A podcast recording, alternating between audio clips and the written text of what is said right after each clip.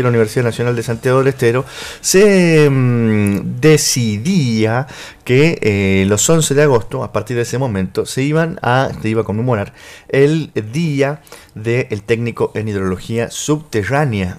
Esta es una de las profesiones eh, importantes de nuestra provincia. En aquel momento fue una nota elevada por eh, el director de la Escuela de Hidrología Subterránea, el geólogo Arnaldo Telchini, y que fue aprobada por resolución del Consejo Directivo de la facultad. ¿Por qué se conmemora el 11 de agosto el Día del Técnico en Hidrología Subterránea, que es un tema muy importante? para nuestra provincia.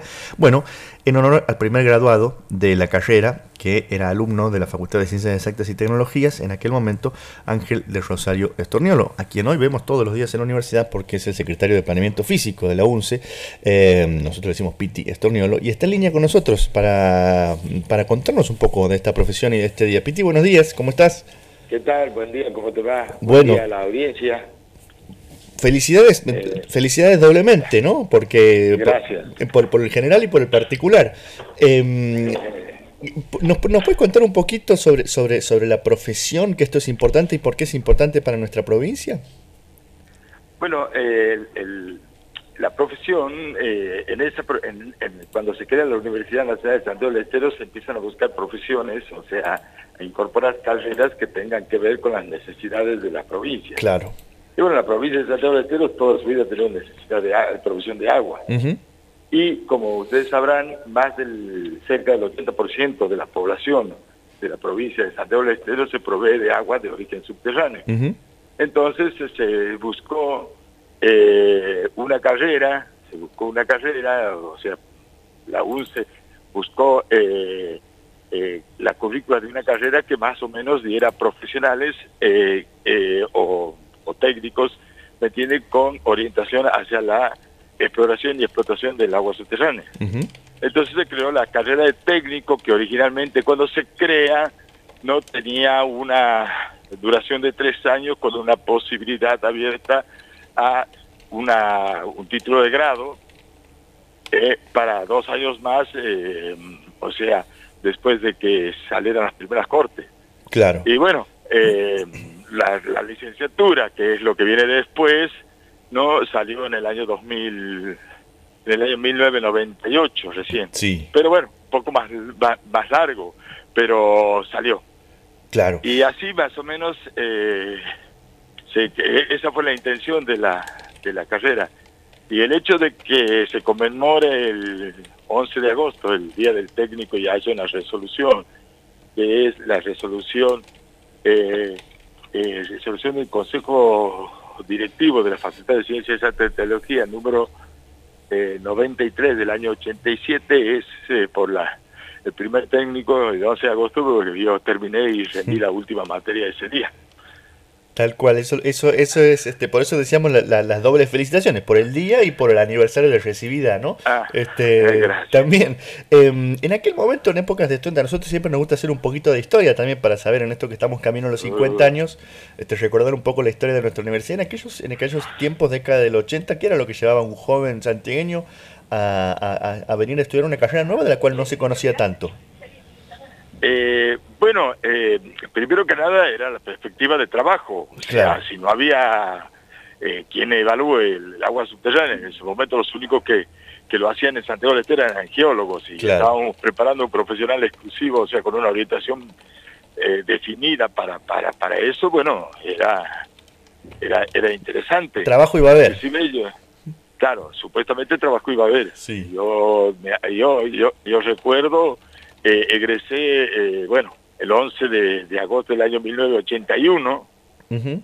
egreso como, como técnico en hidrología subterránea, ¿no? Y en el primero de octubre del año, del mismo año 81, estoy ingresando en la, en la Administración Provincial de Recursos Hídricos como, como profesional técnico Claro, para desarrollar tareas en hidrología subterránea. claro. O sea, fue fue una respuesta inmediata del, del, del, del gobierno provincial ante el primer egresado. Ah, Es- eh, Entonces ahí pudiendo, y, y en ese momento me imagino que habrá sido medio un bicho raro, ¿no? Llegar ahí como este es el tipo que sabe de algo que nosotros no Em. sabemos del todo o todavía no lo suficiente. Bueno, era, era, era, eh, eh, no era tan bicho raro porque eh, siempre la universidad está relacionada sobre todo con docentes que vienen de la administración pública. Bueno, tenía tres o cuatro docentes que estaban trabajando en la, en la administración de recursos hídricos que han sido docentes míos. Claro. Claro, ahí está. pero sí, pero después tenía, o sea, ha sido una carrera que realmente eh, ha tenido una buena impronta al inicio y después, bueno, eh, quedó ahí nomás porque es muy específica, ¿me entiende? Y, mucha gente, o sea, hoy los alumnos eh, buscan carreras más generales, ¿me entiende? Que les permitan trabajar en, o sea, tener perspectiva de trabajo en, en, distintas áreas. Por ejemplo, ingeniería civil. Claro, claro que hay, que hay otro abanico de posibilidades. Em, Exactamente. De todas maneras, lo importante para remarcar, me parece ahí, y es algo que tiene que ver con un impronto que la universidad no ha perdido, es esta voluntad de dar respuestas a las necesidades locales. ¿no? En aquel momento se necesitaba una carrera con este tipo de perfil y eso también se ha sostenido con otras carreras que se han ido abriendo en la universidad. Em, hay un dato, ah. eh, perdón, sí, estaba por decir algo que te, te, Sí, no, no, no, no, hoy, hoy se siguen necesitando hidrogeólogos. Sí. ¿Entiendes? No solamente en Santiago del Estero, sino todo el, el país. Como le digo, así como el 80% de la población de San del Estero se provee de agua subterránea para el consumo humano, en el país estamos en el orden del 70%. Claro. Por lo tanto, es una profesión que tiene, eh, o sea, es una necesidad tener un hidrogeólogo, alguien que se especialice en agua subterránea. Claro. ¿Me entiende? O sea, la fuente está ahí y lo que hay que hacer es tratar de, solucionar los problemas de provisión de agua segura y bueno, nosotros estamos preparados para eso.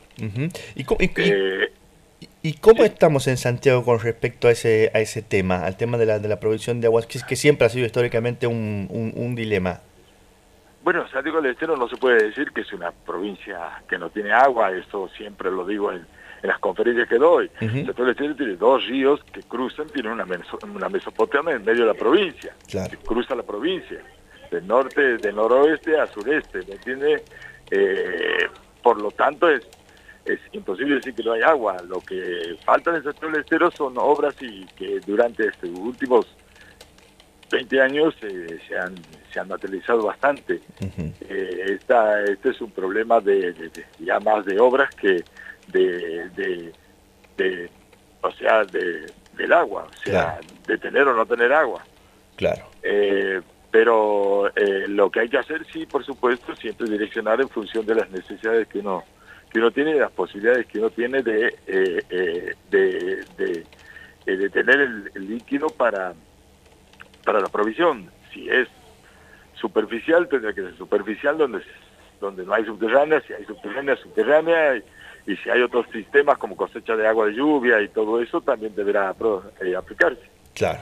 Claro, con, con, toda la, con todas las posibilidades. Bueno, pero un 80% de la, la, provisión es de origen subterráneo y eso implica una serie de, de, de, de, cuidados, de control y de obras, ¿no? Para proveer el agua en buenas condiciones.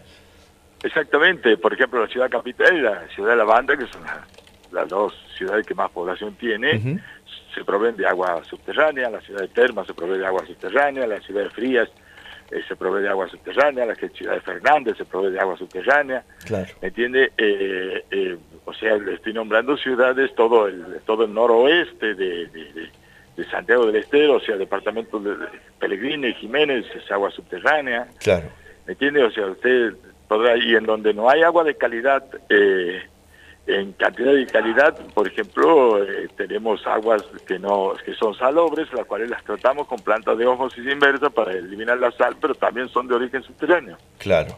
Claro, claro. Eso tiene que ver también con, con, que el agua tenga venga así como con mucha con mucha salinidad, eh, o con que, por ejemplo, se haga sarro en, en, en, las casas, por ejemplo, o, no tiene nada que ver.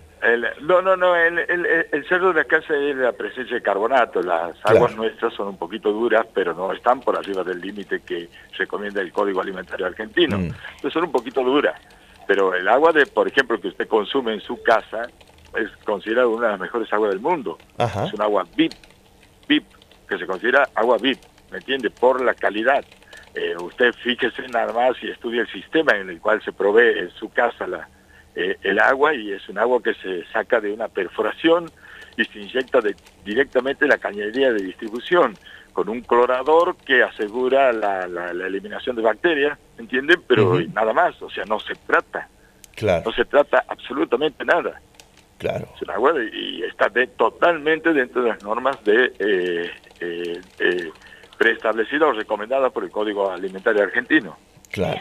Tenemos agua VIP, entonces. Ahora no sé, ahora, ahora, ahora me voy a ir a tomar un vaso de agua más contento ahí de la camisa de mi casa. Sí, sí, sí. El, eh, lo único, el, el, el, esto es una, una realidad. Y Santiago y la banda es así. también si usted va a Frías, también tienen agua de excelente calidad. Y si va a Termas, los acueductos de donde hoy, de los pozos que están proveyendo el acueducto que lleva agua a Termas, eh, también es de excelente calidad. Había una época que Termas tenía un lío con el arsénico ahí, ¿no? Eh, más que nada con el flúor. Con el flúor. El tema de la fluoresis dental es muy común en termas y las aguas de termas tienen elevado contenido de flúor. También tienen contenido de arsénico. Bueno, por ejemplo, el tema del arsénico en Santiago del Estero sí es un problema. Sí. Por eso tenemos eh, una, una, dirección de ACRE en, la, en, el, en el Ministerio de Bienestar Social de la y Salud, del Ministerio de Bienestar sí, Social y Salud de, la provincia, ¿no? que es un, reconocido a nivel nacional e internacional como uno de los mejores. Eh, y bueno, y se trabaja bastante en, en, el tema. Hemos sido uno de los primeros en, en, trabajar en, el tema de la eh, de la cosecha de agua, de lluvia, para la provisión de agua segura a las, a, a las poblaciones donde no tenemos posibilidades de, ni de agua superficial ni de agua subterránea con calidad, sobre todo por el contenido alto de arsénico.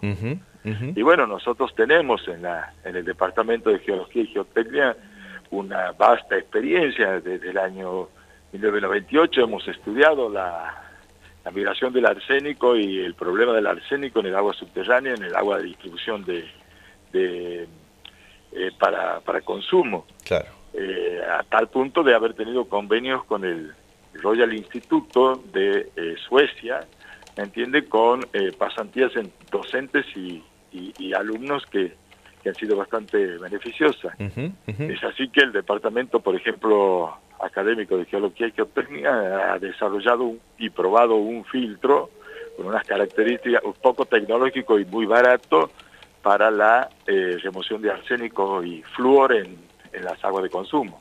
Ah. Ajá. Esto es, esto es importante también porque por ahí son tareas y cosas que no se ven, ¿no?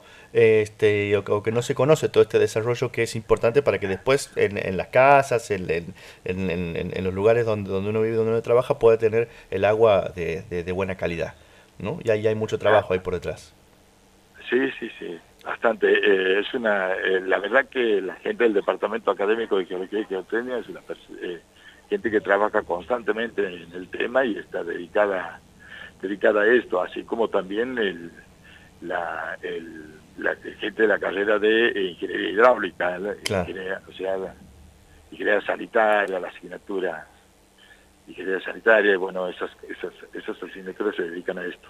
Bueno, nosotros no queríamos dejar de pasar este día sin conversar un poquito sobre el tema, saludarte y por supuesto eh, a todos eh, los, los, técnicos eh, en hidrogeología también en su día. Muchas gracias por estar con nosotros esta mañana un ratito. Ah, si me permites, quisiera yo también saludar a todos mis colegas claro. técnicos en hidrología subterránea. Hay un grupo muy grande que es el grupo que después hizo la licenciatura, Ajá.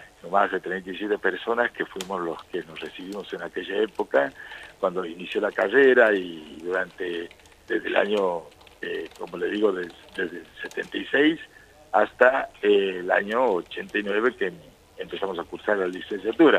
Éramos todos técnicos y todos eh, hemos hecho, hemos impulsado este, esta, esta profesión con, con, con mucha humildad y con mucha humildad, pasión y dedicación. Eh, para ellos y saludos también para todos. Lo hacemos extensivo de aquí para todos eh, en este en este día especial. Licenciado Estorniolo, muchas gracias por estar con nosotros. Muchas gracias a ustedes. Conversamos con el licenciado Ángel del Rosario Estorniolo, Piti Estorniolo para nosotros aquí en la universidad. Él es el secretario del Planeamiento Físico, pero además es el primer egresado de la Tecnicatura en Aguas Subterráneas, que después se convirtió en licenciatura y que es una profesión fundamental para nuestra provincia.